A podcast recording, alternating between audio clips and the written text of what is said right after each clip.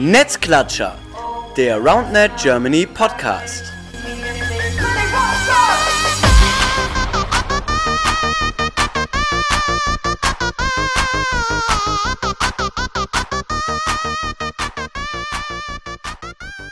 Hallo ihr Lieben, da sind wir wieder. Netzklatscher, der RoundNet Germany Podcast, Folge Nummer 11. Ja, Folge Nummer 11. Ich bin mal wieder nicht alleine natürlich, sondern wir haben zugeschaltet live aus Iserlohn äh, Clemens von Hänisch. Moinsen. Jo, guten Abend, Marcel. Bisschen später heute. Ähm, haben wir jetzt ja, 10 Uhr in Deutschland, 20 nach 10. Ähm, warum, kommen wir gleich noch dazu. Ähm, ich freue mich wieder riesig dabei zu sein. Dieses Mal eine ganz besondere Folge irgendwie, weil normalerweise, also bei den meisten Folgen, ähm, weiß man schon so ein bisschen, was erzählt wird. Aber ich glaube, auch in dieser Folge werde ich, werde ich extrem viel lernen, ähm, weil wir zwei Leute dabei haben, die in einer anderen Region in der Rounded-Szene unterwegs waren und uns da ganz viel erzählen werden. Deswegen bin ich sehr gespannt auf diese nächsten 40 bis 50 Minuten. Das ist schon mal gut, dass du sagst, wie lange es geht, äh, weil wenn du jetzt zwei Stunden gesagt hättest, hätten die erstmal schon weggeschaltet. Clever von dir. Ja, ähm, wir starten eine Folge eigentlich immer mit ähm, einem kleinen Update. Ja, wir haben immer noch Corona. Ich glaube, das wird sich auch die nächsten Wochen nicht ändern und versuchen auch im Podcast immer so ein bisschen zu erzählen, wie es gerade ausschaut mit Turnieren. Und ja, Clemens, du hast äh, leider ein paar schlechte Nachrichten, fürchte ich. Genau, leider ähm, kommen natürlich ein paar Absagen. Der Westerwald, der Ende Mai ähm, stattfinden sollte, der wurde, wurde vorerst abgesagt. Ob da ein anderer Termin gefunden werden kann, wissen wir noch nicht. Ähm, wir hoffen natürlich, weil es ein richtig cooles Event ist immer, aber das wird vorerst abgesagt. Hameln auch vorerst abgesagt. Mal schauen, was da passiert. Auch super schade. Kassel verschoben auf voraussichtlich den 19. September. Neustadt hat leider ihr Turnier am 18.07. abgesagt. Ähm, und wie wir wahrscheinlich alle schon erfahren haben, die Weltmeisterschaft wurde auf 2021 verschoben. Super traurig, aber ähm, es bleibt in Belgien, so ist der Plan, dass das Ganze, so wie es dieses Jahr stattfinden sollte, einfach auf nächstes Jahr verschoben wird. Heißt, wir haben noch ein Jahr Zeit, um uns darauf vorzubereiten und hoffentlich ist da die Spalte dann zwischen Europa und Amerika noch ein bisschen kleiner. Du hast schon echt zweimal geteasert, jetzt verrückt, ja. Ja, die Folge heißt Die Wiege des Roundnet. Das ist natürlich extra durchaus ein bewusstes äh, Ding von uns, dass wir jetzt nicht unbedingt in die Titel schon komplett reingeschrieben haben, worum es geht. Das werdet ihr gleich hören. Bevor wir das aber machen, würde ich erstmal unseren ersten Gast vorstellen, den wir eingeladen haben. Und zwar ist er von der Munich Roundnet Community, äh, allseits bekannt. Äh, sehr, sehr starker Spieler und wird uns heute ähm, ja, München als Community vorstellen. Äh, Jakob, moin. Servus Marcel, Servus Clemens, grüßt euch. Ja, ich finde es voll süß, weil du hast doch schon so einen leichten bayerischen Dialekt, obwohl du ja eigentlich gebürtig gar nicht aus Deutschland kommst, oder? Genau, also ich komme ursprünglich aus der Slowakei, bin jetzt schon seit sieben Jahren in München. Ja, das ist eine geile, witzige Kombi, das äh, finde ich schon mal Sinn.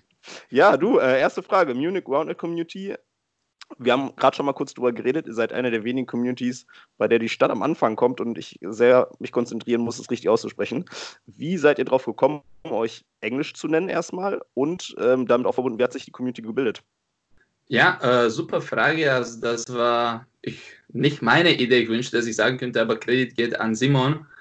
Und zwar, wir haben, unser Simon hat sich von äh, LCG inspirieren lassen, also von den Grazer. Also bei denen steht das Rounded Community Graz. Und da uns den Gedanken gefallen hat, okay, wir haben Munich Grand Community und dann Teamname. Also wenn wir dann zum Turnier fahren, dann weiß jeder, okay, es gibt vier Teams aus München, haben wir dann MRC gegründet sozusagen. Genau, kennt man ja, wenn man jetzt deinen Teamnamen kennt, ihr seid die RMC, MRC, so rum. Guck mal, jetzt schon habe ich es falsch gemacht. MRC Flamingos, ne, genau, mit, mit Tenner und ich erinnere mich auch, die, die Startlers sind ja auch die MRC Startlers, äh, genau daran erkennt man eure Community.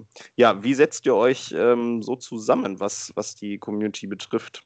Also wir sind jetzt ein paar, ich nenne uns schon Gründungsmitglieder, also wir sind jetzt in den Endphasen von Vereinsgründung. Also wir werden jetzt in den nächsten Tagen einen eigenen Verein gründen. Wir sind so quasi die treibe die Leute, die das nach vorne, also vorausbringen möchten. Unser Team ist sehr vielfältig. Also wir haben Tiermediziner, Lehrer, Ingenieur, Pastor, Studenten, also wirklich also aus alle verschiedenen Ecken. Und das ist auch, was uns in München ausmacht. Das heißt, wir sind nicht reine Studenten-Community, wie zum Beispiel also die Regensburger. Bei uns ist das nicht, also Oberzentra Hochschulsport koordiniert, sondern also per eine WhatsApp-Gruppe. Wir treffen uns meistens auch im englischen Garten, sehr zentral in München. Ich glaube, viele auch von Zürcher waren schon mal da und vielleicht auch mit uns schon mitgezockt. Da so organisieren wir uns halt, also per WhatsApp und bald hoffentlich auch, also durch den Verein. Wie groß ist eure Community im Moment so ungefähr? Äh, also wir hatten jetzt das allererste Mal also Winterbetrieb und da waren wir zu, also 25 Leute waren angemeldet für die Hallentrainings. Da kamen auch immer zwischen 16 bis 20 Leute. Da war es natürlich dann auch in der Halle ein bisschen ja, voll. Wir haben leider keine schöne Dreifachhalle wie ihr in Köln. Äh, da hatte ich auch die Möglichkeit, einmal mitzutrainieren. Das war richtig cool. Dann von den Leuten haben wir, also außer diese WhatsApp-Gruppe, haben wir noch eine ganz große Community-Gruppe und da sind jetzt über 130 Leute drin. Wow, das mhm. ist äh, eine ganz schöne Menge. Ähm, du hast gerade gesagt, ähm, Vereinsgründung. Also ihr seid gerade dabei, einen eigenen Verein zu gründen oder seid ihr dabei, einem Verein beizutreten? Erzähl da mal ruhig ein bisschen mehr drüber. Das hatten wir in den letzten Folgen ja schon noch ein paar Mal. Das ist, glaube ich, für viele interessant. Also wir haben uns erstmal überlegt, was sind die Vorteile und Nachteile äh, von Vereinsgründung, also wenn wir eigenen Verein haben, beziehungsweise wenn wir ein Teil von einer Abteilung werden. Wir haben Gespräche mit mehreren Vereinen auch geführt.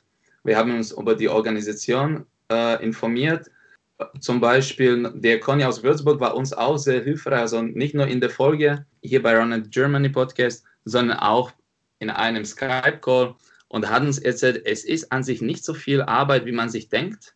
Ja, es ist oft nur also Kopfsache, aber wenn man sich die Sachen genauer anschaut, es ist natürlich schon ein bisschen Arbeit, hat man oder wir sind zusammen zum Schluss gekommen, dass es besser wäre, wenn wir eigenen Verein gründen, da wir da deutlich also mehr Freiheit haben. Ja, wir können dann quasi machen, was wir wollen, natürlich nicht alles, aber wie gesagt, sind wir dann nicht an einen Verein gebunden. Und was bei uns sehr wichtig ist, dass wir da durch einen Verein auch eine Halle bekommen können, und zwar deutlich günstiger. Unser Winterbetrieb also war privat gebucht, da war Simon wieder hinter dem Ruden sozusagen und er hat das privat gemacht und so war auch die Halle deutlich teurer. Also das war eine von den wichtigsten Argumenten für eine Vereingründung. Und ähm, was läuft denn jetzt so gut bei euch aktuell und was vielleicht eher nicht so? Also jetzt, wir wurden auch also von den Corona Pause sozusagen auch stark betroffen, weil natürlich jeder viele andere Prioritäten hat, also um sein oder ihr Leben wieder auf die Reihe zu kriegen. Wir sind jetzt mittlerweile richtig, also fleißig geworden in den letzten Wochen. Da bin ich unglaublich glücklich und dankbar dafür und haben sich jetzt auch in Richtung Verein mehrere Sachen nach vorne bewegt. Und das ist jetzt auch unser Hauptziel, weil ohne Verein können wir nichts anderes machen. Wir können keine Sponsoren suchen. Wir können keine Trikots erstellen lassen. Dafür braucht man alles an Verein. Und auch dadurch mit Sponsoring, weil wir schon auch Sponsoren haben, wir haben schon diese Gespräche geführt, kam immer die Frage, seid ihr ein Verein oder seid ihr einfach nur so eine Community, Privatpersonen? Und das waren auch schon vorher die Indizien, okay Leute, wenn wir das hier besser für uns und vor allem also für die Münchner und Leute, die nach München kommen und hier spielen möchten, besser machen, dann müssen wir strukturierter und organisierter werden.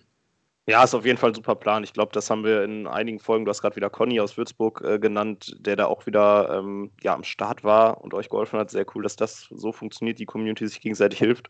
Dass das auf jeden Fall das Ziel für die meisten Communities sein sollte, in irgendeiner Form, ja, äh, da die Strukturen zu bilden, um einfach Vorteile auf der, auf der Ebene zu haben. Ja, was war denn so bis jetzt als Community euer, euer coolstes Erlebnis gemeinsam? Du hast gerade gesagt, ihr seid ungefähr 25 Leute jetzt im Winter gewesen. Da geht doch wahrscheinlich sicherlich auch was neben dem Zocken, oder?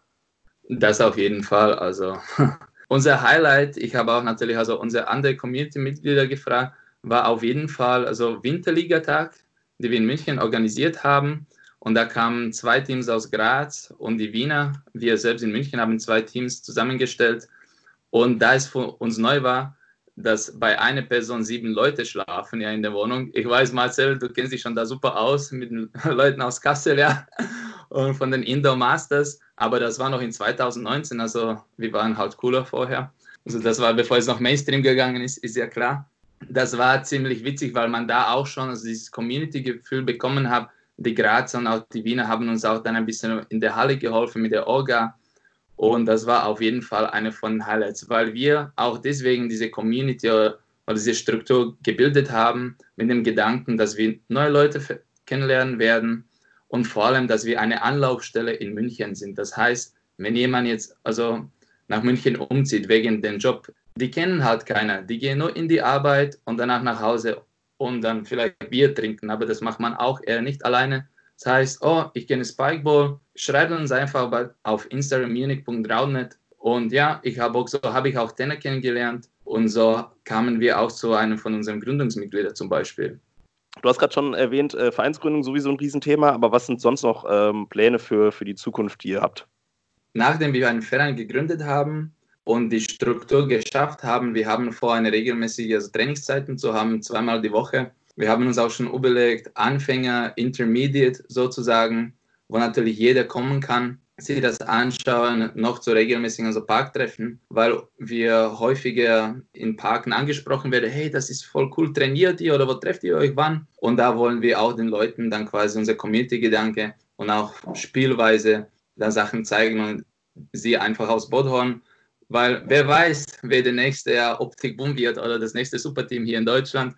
Vielleicht wissen wir nicht. Wir haben auch in unserer Community also Schüler, sogar 17-, 18-Jährige, bis zu 35. Also bei uns ist das wirklich vielfältig. Und das ist, was mir persönlich sehr viel Spaß macht, weil ich Lehramt studiert habe und dann hängt man auch viel mit den Lehramtleuten rum. Also Sportlehramt ist auch natürlich schon ein bisschen anders und sehr lustig, aber es ist natürlich super für einen Mensch, wenn man sich seine Perspektive ein bisschen ausbreitet, dadurch man verschiedene Leute aus verschiedenen Branchen kennenlernt, die durch Spikeball dann zusammen also verbunden sind.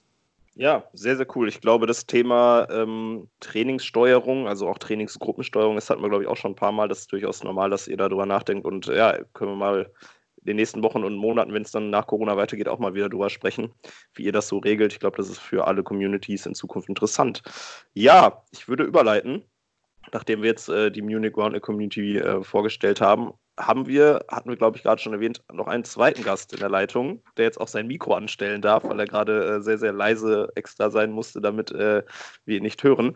Ähm, ja, wir haben zwei Gäste tatsächlich heute. Das ist wieder mal eine Premiere, auch zwei Gäste, die sehr weit auseinander sitzen. Äh, Jakob, der sitzt in München und unser zweiter Gast, der sitzt sehr weit weg und das ist auch der Grund, warum wir so spät heute sind, weil der leider eine gewisse Zeitverschiebung hat von fünf Stunden und ähm, ja, jetzt gerade in Kanada sitzt. Und zwar handelt es sich dabei um Chris aus Würzburg eigentlich, aber der hängt jetzt gerade in Kanada rum. Moin Chris, ich sehe, dass du dein Mikro noch nicht an hast. Ja, jetzt könnte jetzt, man mich wahrscheinlich hören. Auf die Sekunde, genau. Ich dachte, du machst das vielleicht ein bisschen früher an. Okay, ja, moin. Ja, Chris, was geht?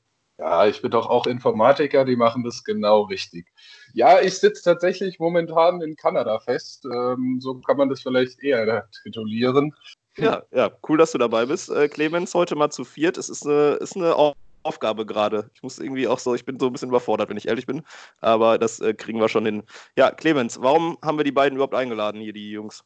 Jo, ähm, also Chris aus Kanada. Kanada ist natürlich auch eine riesen Community, ähm, was Rounded betrifft die sind meines, meiner Meinung nach weit voraus noch. Ähm, ich habe jetzt nie persönlich mit denen gespielt, aber man hört ja schon das eine oder andere. Der Chris kann uns da hoffentlich dann also gleich ein bisschen mehr zu erzählen, wie es da abläuft. Und der, der Jakob, vielleicht wird es der selber ganz kurz erläutern, warum der jetzt auch zum Thema passt. Genau, sehr gerne. Danke, Clemens. Erstmal, wenn ich, als ich erst mit Spikeball bzw. Roundnet angefangen habe, da bin ich immer auf der Suche, okay, wer sind die Besten, von wem kann ich lernen? Und da bin ich irgendwie auf die YouTube-Videos von den Amis gestolpert. Ich habe natürlich das Spiel noch nicht mal verstanden, was die da alle so machen, aber dachte, okay, cool. Dann kam noch Tenner dazu, also mein Partner, mein Spielpartner, der schon seit 2013 spielt, seit 2014 Turnier. Und mein Gedanke war, okay, bei der nächsten US-Reise soll ich auf jeden Fall bei ein paar Turnieren vorbeischauen. Und ich hatte das Glück, dass ich im November bei den Mixed Turnier Nationals in Savannah in Georgia dabei war. Leider habe ich keine Partnerin gefunden, weil, dazu kommen wir gleich auch später, die Amis nicht so viele Mädels haben. Und da hatte ich die Möglichkeit, also mindestens bei der Olga mitzuhelfen. Und auf diesem Turnier habe ich das allererste Mal richtiges Spyball gesehen. Obwohl das nur Mix war, war ich ganz viel überfordert. Man sieht das allererste Mal den Preston Bias, ja, PJ Showworth, der ist ziemlich groß, Tyler Chisek und die, die seit Jahren die Elite und die Spitze in Amerika spielen. Und ich habe die gleich gefragt, was macht ihr anders? Wie ist es? Da war ich bei der Annahme zweimal sofort geaced worden von einem kleinen Junge, der vielleicht 16 war. Ein Katze, keine Ahnung, was mich da getroffen hat. Ich habe es nie vorher gesehen. Und das war dann auch quasi das Ziel, das zu lernen. Ja, ey, du hast schon, schon viel gesagt. Ey. Also krasse Eindrücke, glaube ich. Ähm, wenn wir jetzt Chris noch mal mit ins Boot holen. Ähm, Chris, du bist jetzt auch nicht unbedingt wegen Roundend nach Kanada gekommen, sondern aufgrund von anderen Gründen, würde ich mal sagen. Bist aber auch gerade sehr unterwegs. Kannst du noch ergänzen, was waren so deine ersten Eindrücke von Roundnet in, ich würde es jetzt mal als Nordamerika generell äh, übergreifend bezeichnen? Tatsächlich muss ich dich gleich auch wieder korrigieren. Also bei mir war das tatsächlich äh, schon länger der Traum, nach Kanada zu gehen. Und dann, als ich mit, äh, musste aber noch mein Studium abschließen. Das heißt, ich habe gerade mein Studium abgeschlossen. Und vorher war das halt, ich wollte hier einfach nur reisen gehen. Als ich dann aber ungefähr vor zwei, zweieinhalb Jahren dann Roundnet kennengelernt habe, habe ich gedacht, oh, das passt doch ganz gut zusammen. Äh, weil Kanada natürlich auch durch den nahen Einfluss zu, zu der USA und die spielen auch schon extrem lang, einfach ein super gutes Land ist, um dort auch Roundnet zu spielen. Ja, wir haben vorhin, oder Clemens hat vorhin ja erwähnt, leider wurde die WM auf 2021 verschoben. Und das wäre so, wenn man ehrlich ist, das erste große Aufeinandertreffen zwischen eben Nordamerika, also Kanada und den USA und Europa gewesen. Clemens, was glaubst du, wie wäre das Ganze ausgegangen, wenn es dieses Jahr stattgefunden hätte? Ganz ehrliche Meinung, man hätte kein Land gesehen als Europäer ähm, gegen die Top-Amis. Also ja, wenn man jetzt in Europa guckt, jetzt unter anderem Deutschland, man ist halt schon sehr stark vertreten, weil man auch einfach fünf gute Herrenteame aufstellen kann, sowie drei sehr starke Frauenteams. Aber wenn man sich die Top 20 Männerteams in Amerika sich mal anguckt, dann ist das schon ein deutlicher Unterschied da würde der ja, Jakob noch was zu ergänzen, glaube ich. Genau, ich würde da kurz vorher reingrätschen und zwar genau das äh, würde ich gleich nochmal ähm, aufdröseln, dass wir ähm, ja über die Unterschiede reden, was das, was das Sportliche betrifft. Würde aber, du warst nämlich noch nicht fertig, Clemens, glaube ich, dich erstmal kurz zu Ende reden lassen und dann würde ich fragen, warum sind die denn so viel besser, Jakob? Das ist die Frage für dich danach. Ja, also ich glaube, der Unterschied ist ziemlich deutlich die sind noch viel besser als wir. Ja, Amerika, da ist die Sportart groß geworden. Die spielen schon deutlich länger als wir. Aber ja, wir haben jetzt ja zwei Experten mit uns hier sitzen, die jetzt auch mit die besten Spieler in diesen Ländern kennengelernt haben, von denen gelernt haben.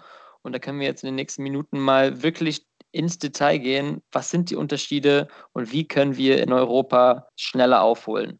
Auf jeden Fall, also da gibt es natürlich schon einiges. Ich möchte noch ganz kurz zu der WM-Geschichte erwähnen. Die Amis, die wären wie Barcelona Dream Team, also vom Basketballteam, die könnten zwei, drei Teams zusammenstellen, hätten die ersten drei Plätze. Also das Niveau ist da tatsächlich richtig hoch. Wir haben das paar von uns natürlich auch in Prag gesehen im Januar, da der Preston Biles mit seinem Kumpel da war. Die haben mit Abstand alle abgezockt. Benny Nelson konnten auch sehr wenig mitspielen. Und da haben wir gesehen, da ist auf jeden Fall noch Luft nach oben. Ja. Äh, warum jetzt? Also Chris, du kannst mich gerne ergänzen, die so gut oder so deutlich besser sind, die spielen das auch deutlich länger. Also ich habe einen Typ kennengelernt, der spielt Roundnet seit 2008. Ja, seit 2009 fährt er regelmäßig zu Turnieren. Und da, wenn man eine Sport oder irgendwas zehn Jahre länger macht, ist das ganz klar, dass man also auch besser ist. Oder Chris, wie siehst du das?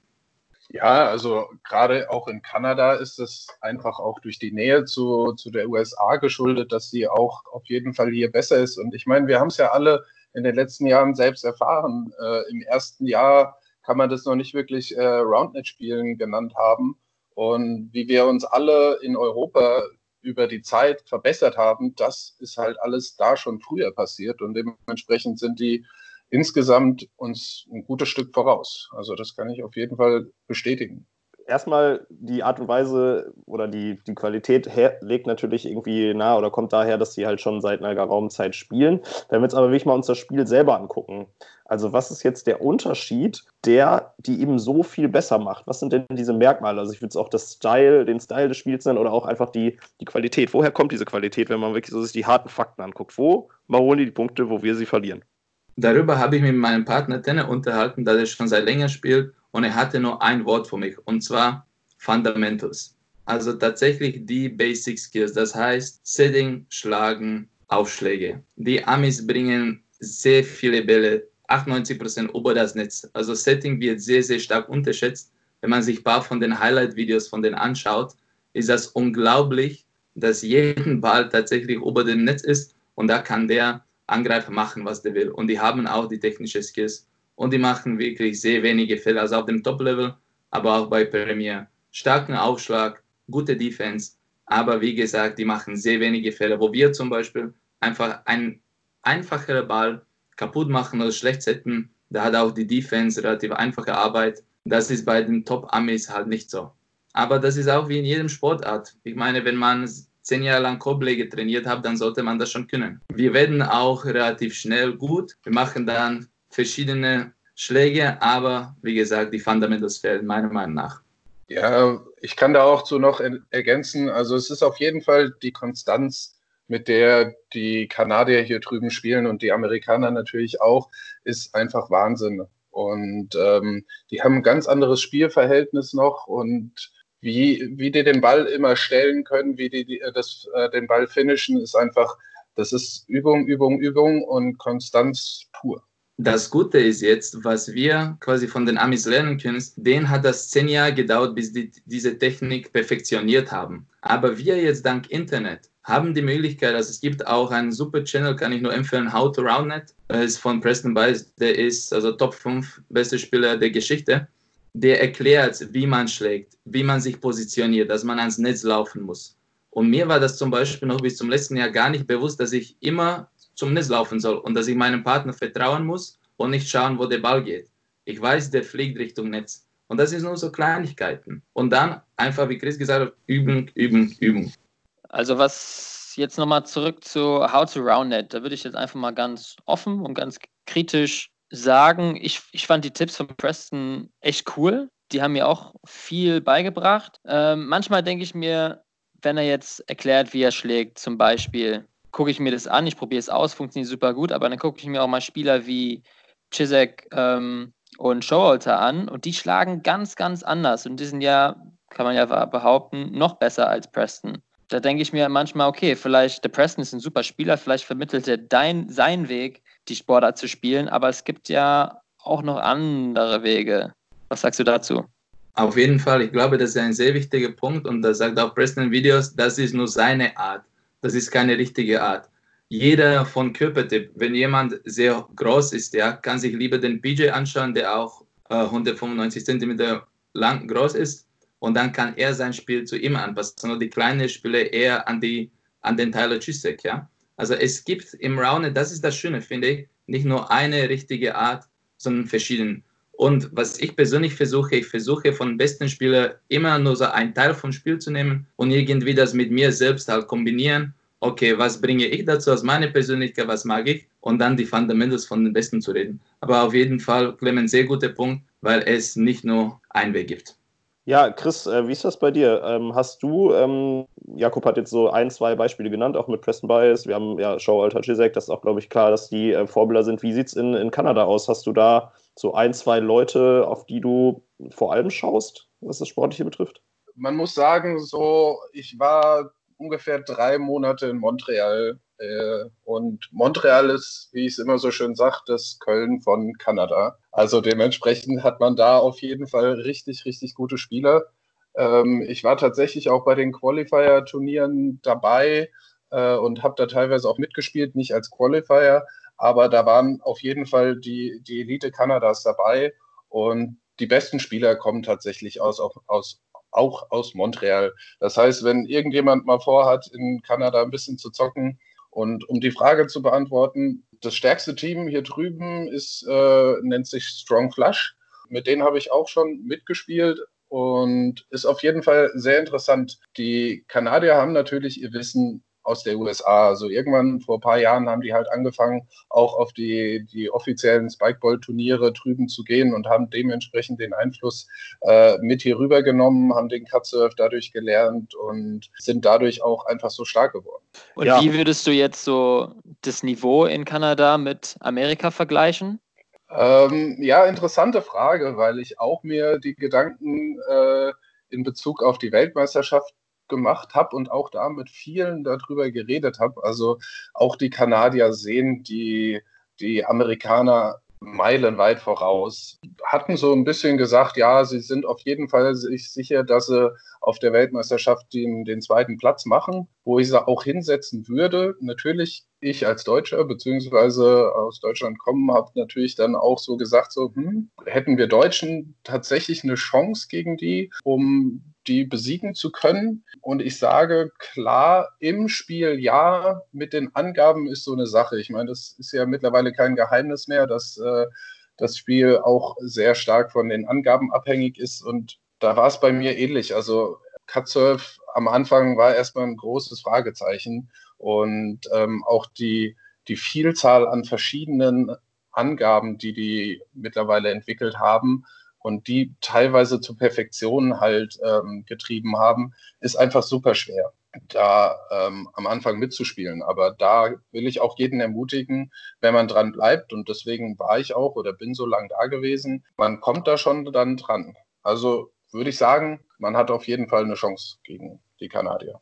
Das beruhigt den Ja. Clemens jetzt. Ja, ich weiß nicht, ob mich das beruhigen soll, weil letztendlich muss man sich fragen, ist es so das Spiel, was man sich für die Zukunft erhofft, wo es halt wirklich nur um Angaben geht? Das ist, finde ich jetzt, Nee. geht irgendwie, ja? Wie, wie gesagt, ich will das jetzt nicht auf Angaben reduzieren, sondern ich sage auf, auf jeden Fall, dass wir im Spiel, also in den Rallyes, durchaus uns nicht verstecken brauchen. Ähm, es wird schwer, aber ähm, es ist jetzt nicht so, dass ich sagen würde, wenn Deutschland gegen Amerika spielt, dass wir keine Chance haben. Bei den Kanadiern, die sind, wie gesagt, noch näher an, an Europa dran als an den Amerikanern. Ja, ja, interessant. Ich glaube, ich, wir haben uns die Frage auch mal gestellt. Ich glaube, auch im Podcast haben wir sie sogar öffentlich gestellt. Und ich war auch, glaube ich, so, dass ich gesagt habe, dass das Duell um Platz zwei wäre wahrscheinlich Kanada gegen Deutschland und man würde sich wünschen, dass Deutschland da äh, gewinnt. Ähm, Jakob, da nochmal an dich die Frage, was glaubst du aus deiner Erfahrung in Amerika, zu wie viel Prozent entscheidet sich so ein Spiel über Angaben, wenn wir da schon gerade drüber reden? Ich habe nämlich auch das Gefühl, es ist tatsächlich doch relativ viel. Es hat auf jeden Fall einen großen Wert, einen großen Einfluss. Allerdings entscheidet das nicht das Spiel. Ich meine, man kann sich relativ schnell anpassen, wie auch Chris gesagt hat. Das kommt dann halt danach zu dem zweiten Touch und zum Setting. Die Amerikaner, auch wenn ich ja meinen besten Serve ge also geschlagen habe und okay, ganz entspannt wieder, zweite über das Netz, keine Chance. Und auch in Defense, wenn man sich anschaut, bei den Topspielern oder auch bei uns, als wir in Köln gespielt haben, man bekommt vielleicht zwei, drei Bälle maximal pro, also pro Satz, dass man den sogenannten abbekommt und dann muss man halt den Punkt machen. Teilweise sind das Pässe von sechs, acht Meter, die dann Richtung Netz fliegen müssen. Und da sind die Amerikaner bzw. die Kanada, Kanadier immer noch richtig gut dabei. Und das ist auch, was wir lernen müssen. Wenn man nur Pickup spielt, also nur gegen den gleichen Leuten immer wieder und sich auf das Gewinnen konzentriert, wird man nicht besser. Vielleicht kommt das ein, zweimal im Spiel. Aber wenn man das ein bisschen trainiert, ich kann 30, 40 Mal diesen langen Ball mit Rücken zum Netz zum Beispiel üben. Und dann kann man auch die Spiele dann später gewinnen. So, wir hatten jetzt, ja, du hast jetzt gesagt, zuerst die Fundamentals sind extrem wichtig, ne? das Schlagen, Stellen, Angaben. Jetzt bin ich froh, dass du Defense angesprochen hast, weil wir haben ja letzte Woche mit dem Lukas aus Frankfurt ein bisschen über Defense gesprochen. Mich würde jetzt interessieren, ob die Amis jetzt sehr viel so in Taktik in der Defense machen oder ob die wirklich vor allem auf diese Fundamentals gehen, sodass die diesen langen Ball wieder gut zum Netz stellen können. Ja, aber haben die, haben die irgendwelche Laufwege, die die regelmäßig machen oder wie sieht es da drüben aus? Also beides. Natürlich, man differenziert, gegen wann man spielt. Ich hatte das Glück, dass ich einen ganzen Tag mit dem Teil Logistik in New York verbringen könnte. Und wir haben dann 14 Stunden über Spikeball geredet, über Roundnet. Ich habe ihn gefragt, wie verteidigt ihr? Also, weil ich das nie verstanden habe, wie könnt ihr auf so viele Bälle kommen? Der hat mir dann das erklärt. Wie sind die positioniert? Was sind die Abstände? Wie er sieht, wo der Schlag hingeht. Ihm reicht es, wenn der Ball zum Beispiel nur ein bisschen mehr von der Mitte geht, sagen wir jetzt rechts, da weiß er, der stellt sich auf die andere Seite oder kommt da zum Block. Und er meinte sogar, dass die im Finale gegen Boisterous zweite Angabe sicher gemacht haben, weil ihr Defense einfach zu stark ist. Und also deine Frage zu beantworten, es gibt tatsächlich Laufwege. Das habe ich auch probiert hier in München, das unseren Spielern beizubringen, weil man dadurch natürlich nicht alles deckt. Es ist immer ein Chancenspiel, aber man kann die Wahrscheinlichkeit erhöhen, dass man auch die Bälle bekommt.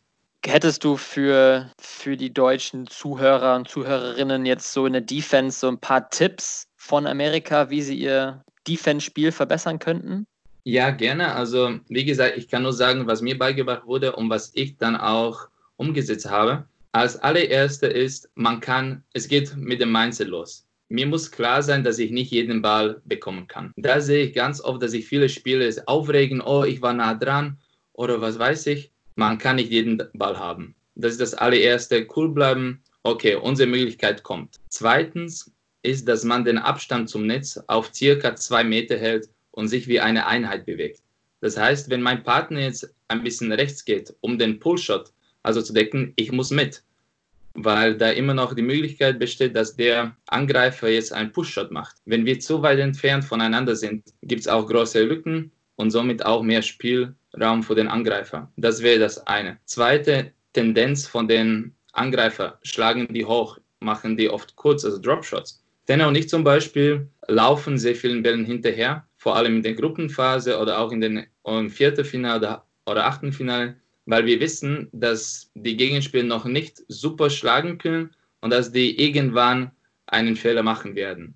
Wenn wir aber zum Beispiel gegen Optik gespielt haben, da haben wir gemerkt, okay, mit Laufen wird das eher nichts. Da muss man sich umstellen. Da muss man jetzt Buddies, also ein bisschen Körper einsetzen, beziehungsweise anders Defense stellen. Aber bei den meisten reicht das noch, wenn man rennt und auf diesen zwei Meter vom Netz bleibt und auf die Reaktion hofft. Das äh, ergänzt das, was wir letzte Woche hatten, auf jeden Fall sehr, sehr cool. Ähm, das ist auf jeden Fall sehr wichtig, auch mal dann nochmal die amerikanische Stimme zu hören. Ich glaube, so ein bisschen was davon hatten wir letzte Woche auch, ähm, aber natürlich nochmal sehr gut ergänzt. Ich würde ein bisschen überleiten wollen. Wir haben jetzt sehr viel über das Sportliche geredet, ähm, aber das ist ja nicht alles. Äh, natürlich ist das sehr wichtig und auch, glaube ich, das, was am, am offensichtlichsten vielleicht auch die Unterschiede sind, was mich jetzt noch interessiert, ist aber das ganze Organisatorische. Ich glaube, da könnte vielleicht Christian wieder ein Boot holen hier.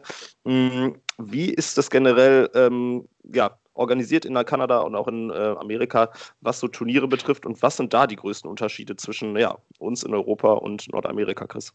Ja, tatsächlich würde ich als allererstes das Wort chaotisch dazu einwerfen. Das muss ich dann vielleicht noch mal ein bisschen erklären. Also als ich hier rübergekommen bin, äh, war so mein Gedanke, ja, Roundnet Community, Deutschland, Europa, äh, man braucht nur jemanden anschreiben und ähm, man hat sofort ein Bett, wo man pennen kann, man kann das Turnier spielen, alles easy. Als ich hier dann rübergekommen bin, hat sich das tatsächlich ein bisschen schwieriger ähm, herausgestellt, als ich gedacht habe, weil die gerade auch, ich habe ja vorhin schon über die Montrealer Community ähm, erzählt, es war ein bisschen schwierig tatsächlich für mich da reinzukommen, weil ich glaube ich auch einer so der ersten war, die das wirklich gemacht hat hier drüben. Also die waren am Anfang so, wie hier ist ein, ein Deutscher, wie hier ist ein Europäer, äh, der jetzt hier regelmäßig mitspielen will. Zusätzlich kam ich tatsächlich dann auch noch im Winter hier rüber, wo das auch so ein bisschen, kennt man auch aus Europa, einfach schwieriger ist ähm, oder wo die Leute halt nicht so viele Turniere spielen. Dementsprechend, ich habe mich da durchgeboxt, habe dann mit den Leuten, die so ein bisschen, ich würde jetzt mal sagen, das Sagen darüber haben, da drüben haben, zusammengetan und habe dann tatsächlich auch relativ regelmäßig spielen können, drei, viermal die Woche. Aber wie gesagt, es war ein bisschen schwierig, da reinzukommen, einfach weil auch die Hallenkapazitäten auch hier drüben ein Problem sind und tatsächlich noch teurer sind. Und es gibt auch nicht sowas wie RoundNet Kanada, die das irgendwie organisieren. Das ist hier alles organisatorisch ähm, noch auf einem sehr einfachen Niveau und es gibt nicht wirklich irgendwie konkrete Ansprechpartner.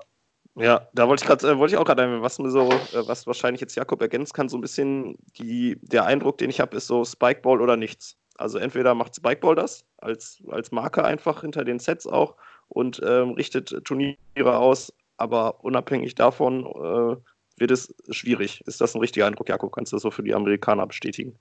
Ja, also zum Teil. Es gibt Communities, zum Beispiel in Utah, die veranstalten selbst, ich glaube, 50 Turniere pro Jahr da war ich auch auf dem Weg von dieser Corona-Krise. Ich habe mich mit in Verbindung mit denen gesetzt Und ich habe die auch gefragt, wie seid ihr organisiert, wie funktioniert das bei euch? Und die sind richtig gut organisiert. Aber sonst kann ich tatsächlich zu Chris zustimmen. Ich war negativ überrascht, wie die Koordination bzw. der Ablauf von diesem Mixturnier Nationals war, wo wir tatsächlich sehr amateur, wir hatten nicht mal Computer, wir haben alles mit der Hand gemacht, wir mussten alles ausrechnen.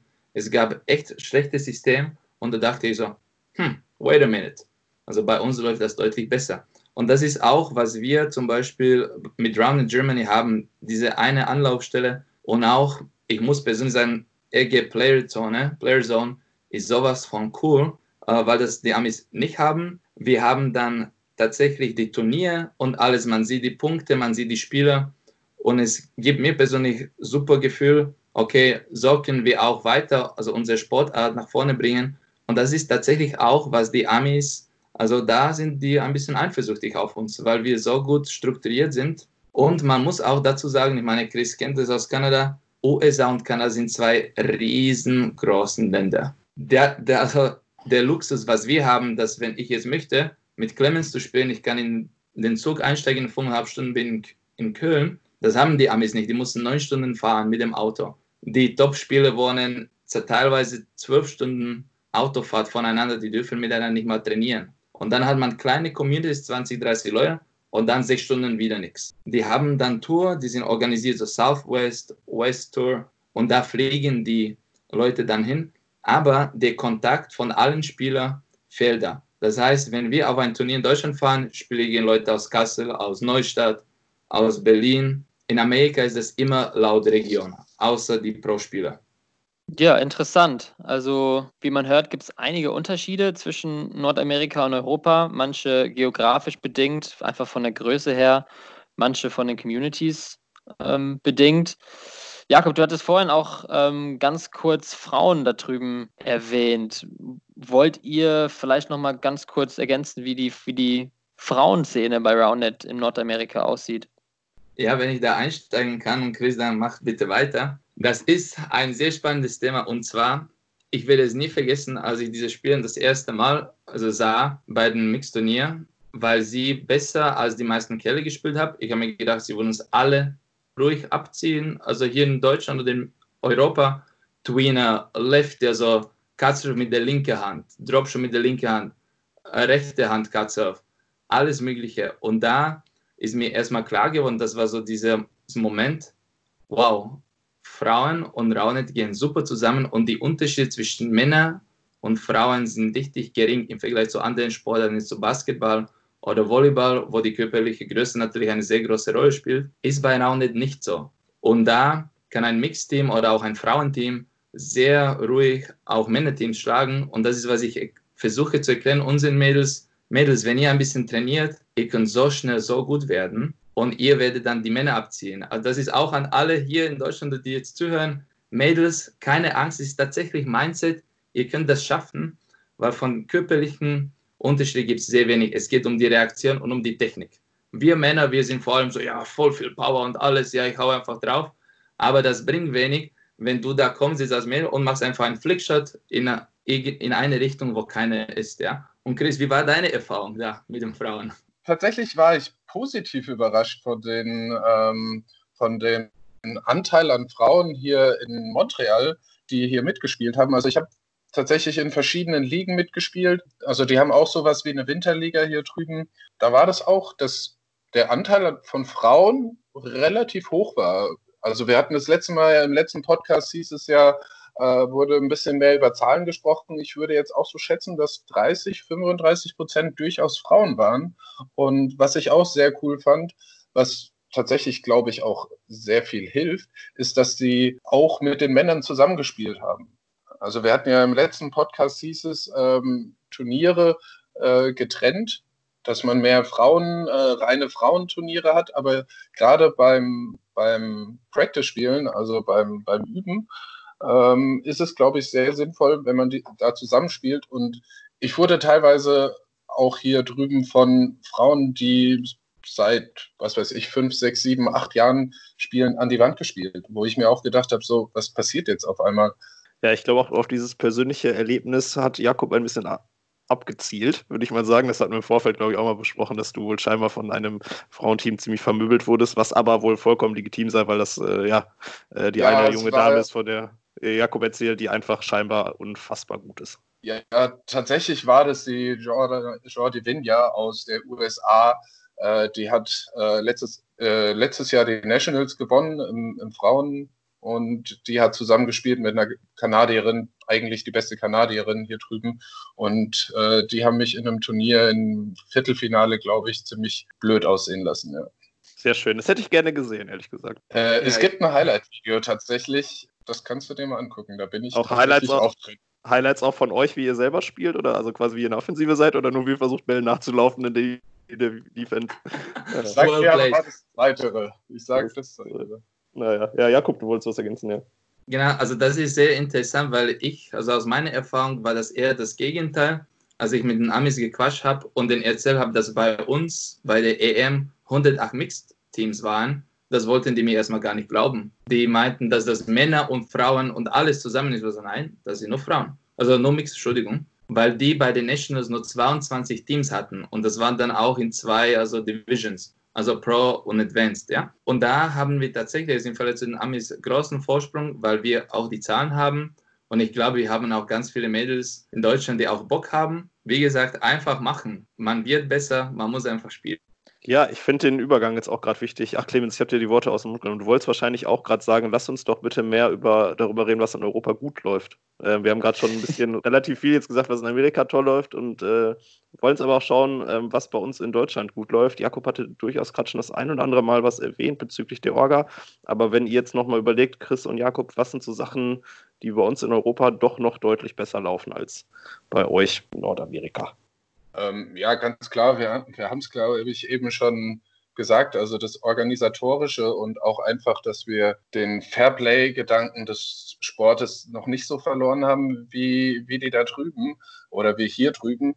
Ich will jetzt nicht sagen, dass sie hier kein Fairplay haben, aber das äh, hat der Jakob wahrscheinlich auch schon gemerkt. Die Professionalisierung des Sportes ist da schon wesentlich weiter. Das heißt, wir haben hier drüben Observer und es wird extrem viel diskutiert. Also da gerade bei Angaben, ob die jetzt clean war oder nicht. Also das ist einfach, finde ich, in Europa noch ein bisschen cooler, weil wir noch nicht Observer haben, also nicht in den meisten Spielen zumindest. Da ist einfach der Fairplay-Gedanke immer noch vorhanden, der hier drüben, glaube ich, so ein bisschen also ich habe oft einfach auch Streitigkeiten teilweise mitbekommen, wo es ein ernstes Spiel war, wo man sich dann nicht so wirklich einig geworden ist. Dann geht es natürlich raus zu den Observern. Dann ist es aber irgendwie immer so ein komisches Gefühl, gerade auch als Zuschauer, wenn man da dann zuschaut und die sind am Rumdiskutieren. Das fand ich persönlich nicht so cool. Das finde ich in Europa einfach wahnsinnig.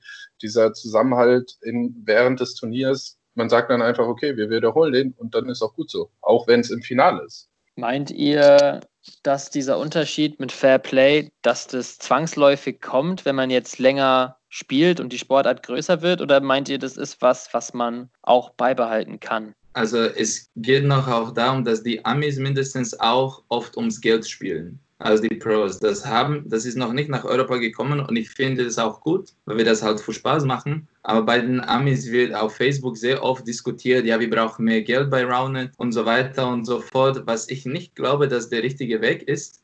Auf der anderen Seite, ich wurde, wenn man sehr competitive ist, man ist dann im Halbfinale und Finale, man will sich nicht streiten. Da geht der Fairplay-Gedanke tatsächlich vor. Allerdings ist das auch nicht cool, wenn man einen guten Ball gespielt hat und sagt, der also der Gegenspieler, nee, das war, das war nicht in Ordnung, wiederholen wir. Und da finde ich Observer schon sinnvoll, weil das auch der nächste Schritt, also bei der Profession sein soll, nicht in der Gruppenphase, vielleicht erst ab Halbfinale oder Finale, okay, weil da muss man sich nicht streiten. Der Observer sagt, war gut, war nicht gut, okay, weiter so. Entscheidung des Schiedsrichters sozusagen. Und ich finde es ein sehr wichtiger Schritt, weil wenn man viel Arbeit darin steckt und dann irgendwann im Finale kommt und dann passieren so zwei, drei grenzwertige Entscheidungen, das Momentum ist plötzlich weg und das finde ich sehr schade. Ich würde auch nochmal gerne äh, auf Clemens äh, Frage eingehen. Also ich glaube tatsächlich, dass es auch in Europa irgendwann so sein wird, dass wir die Observer brauchen werden, beziehungsweise dass wir die auch aktiver benutzen, als wir vielleicht jetzt tun. Allerdings ähm, habe ich bei den Kanadiern hier drüben auch einfach mitbekommen, dass, dass die hier so ein bisschen stört, dass einfach so viele dass die so viel entscheiden müssen. Also wirklich ist es, dass jede zweite Angabe wirklich äh, gefragt wird, oh, äh, ich kann ja mal meine Chance wahrnehmen und gebe das mal zu den Observern raus. Und das ist halt, das, das stört den Spielfluss. Und das ist auch ein Problem, was wir hier drüben haben, äh, äh in der USA wie auch äh, in Kanada, dass die Leute äh, nicht mehr wirklich zuschauen wollen. Und ich glaube, dass es einfach sehr attraktiv ist, äh, noch in Europa sich das Spiel anzugucken, weil wir dann höheren Spielfluss haben, weil nicht so viel an die Observer rausgeht. Ja, genau, witzig. Das war auch genau mein Gedankengang. Ich kann ähm, ich glaube, da können wir auch, da können wir jetzt eine ganze Folge draus machen aus der Diskussion ähm, oder aus dem Thema ähm, nachvollziehen, dass es gerade, wenn es in die höheren Level geht, wenn es um Geld geht, natürlich das irgendwann so ist, man nicht drum kommt. Das wird auch in Europa irgendwann sein. Ich glaube, das ist uns auch bewusst, dass wenn es um einen EM-Titel geht, dass das dann nicht funktioniert ohne Observer. Aber die Konsequenz, die ich auch sehe und die ich auch, äh, wenn ich mir die Spiele in Amerika angucke, Nationals Finale oder so, da wird erst teilweise gar nicht diskutiert. Also da wird, die Diskussion besteht quasi daraus, dass man sagt, ja, wir sind uns nicht einig und direkt geht der Blick raus zum Observer. Also es wird gar nicht erst versucht, überhaupt das intern zu klären. Da geht natürlich ein ganz, ganz großes Ding dieser Sportart verloren, weil wenn ich es gar nicht versuche, es zu klären, sondern sagt er, ja, ich ja. habe den Observer draußen, scheiß drauf. Ich kann es nachvollziehen, ich finde es sehr schade. Ich hoffe, dass wir es uns immer noch irgendwie in irgendeiner Form beibehalten. Herr Clemens?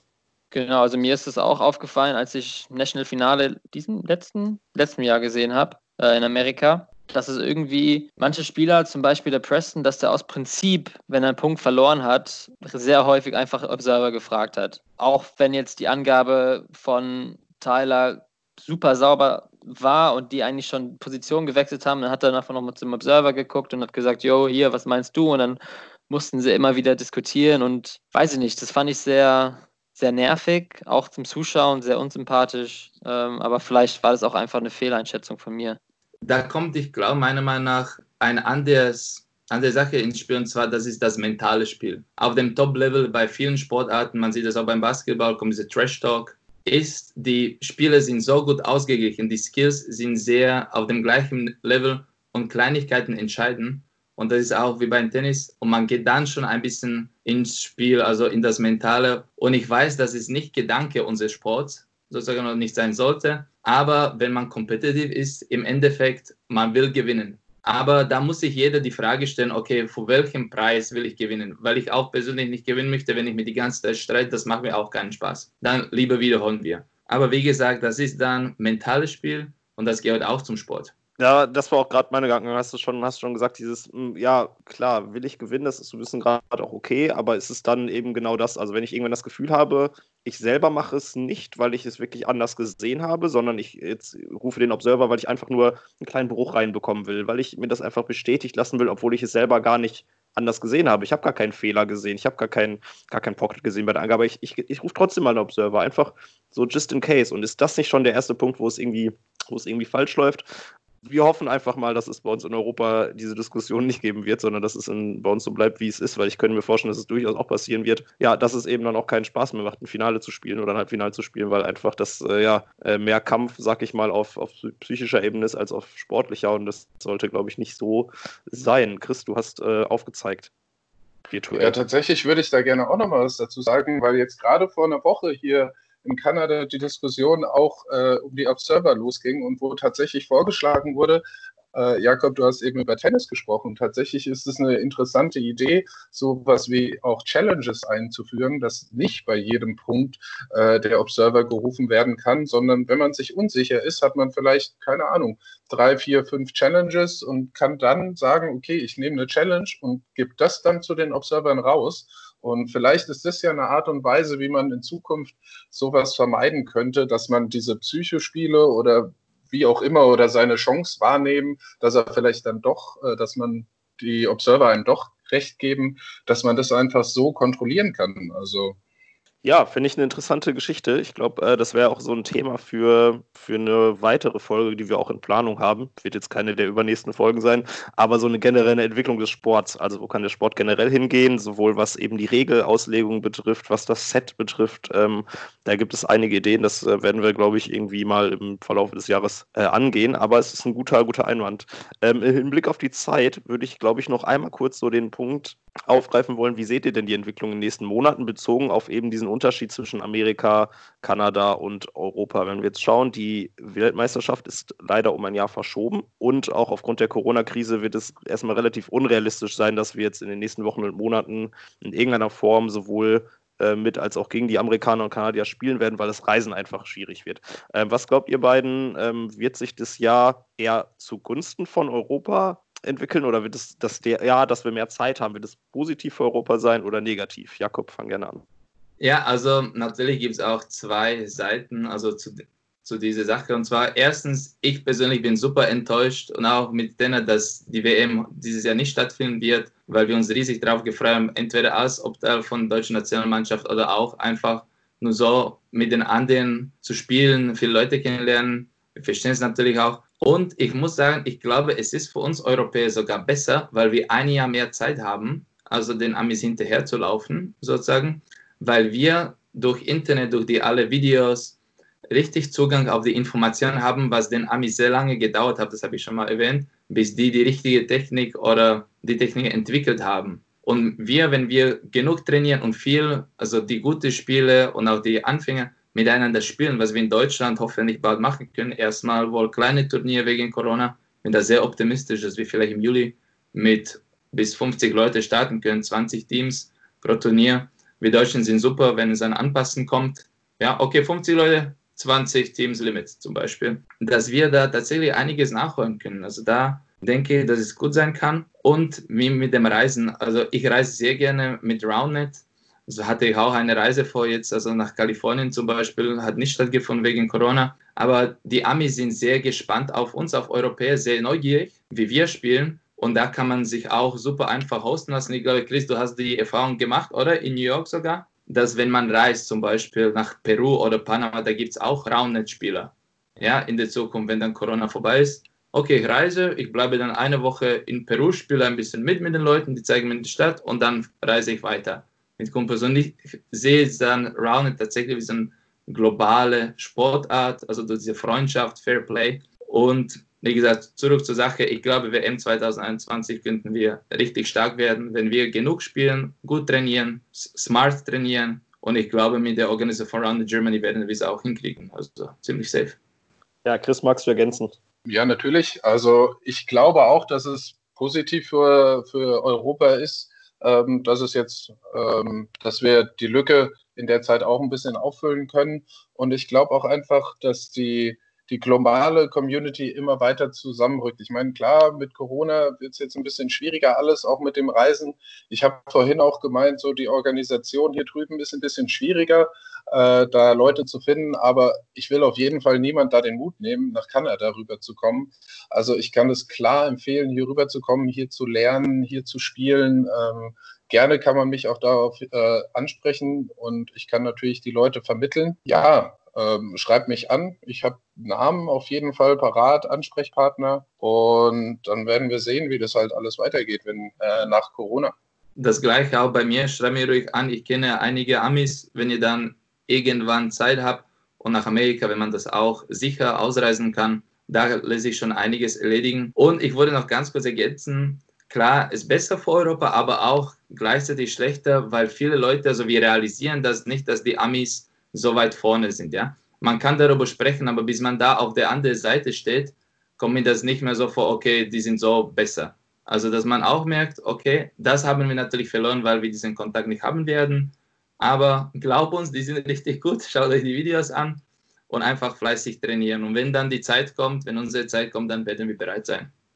Und tatsächlich würde ich auch jetzt nochmal ganz kurz einhaken. Wir sagen die ganze Zeit so, oh, die sind so viel besser, die sind so viel besser. Und ich will auf jeden Fall Mut machen hier, äh, weil man kann auf jeden Fall mitspielen. Also es ist nicht so, dass man dann auf der anderen Seite steht und sich denkt so, oh, was ist denn hier los? Ähm, es ist auch auf jeden Fall, man hat einen super schnellen Lerneffekt. Man kann mit denen äh, auch natürlich mitspielen. Vielleicht spielen die dann nicht die härtesten Bälle oder die schwierigsten Bälle, aber ähm, es macht auf jeden Fall super viel Spaß hier drüben äh, mitzuspielen. Ja, kommt hier rüber. Auf jeden Fall, sofern es wieder möglich ist.